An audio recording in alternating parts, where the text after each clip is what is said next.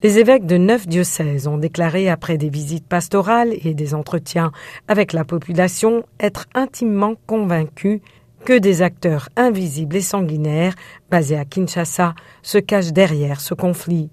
Cette déclaration a été faite à Kenge à l'issue d'une assemblée épiscopale regroupant les diocèses des provinces de Kinshasa, Congo central, Kwango, Kwilu et Mainombe. Ils ont dénoncé l'instrumentalisation du conflit par des personnes défendant des intérêts politiques et économiques occultes, ainsi que par des politiciens en quête de légitimité locale. Les évêques ont lancé un appel pour que ces acteurs cessent de manipuler et d'instrumentaliser un peuple déjà meurtri par la souffrance, la misère et les deuils récurrents. Ils ont exhorté à promouvoir une coexistence harmonieuse entre les différents peuples de la RDC.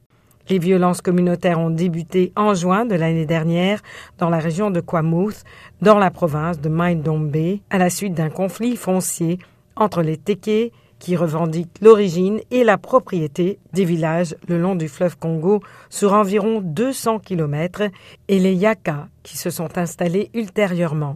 Depuis lors, les violences se sont propagées aux provinces voisines de Kwilu et Kwango, atteignant même la commune de Maluku à l'entrée de Kinshasa. Selon Human Rights Watch, ces violences ont fait au moins 300 morts.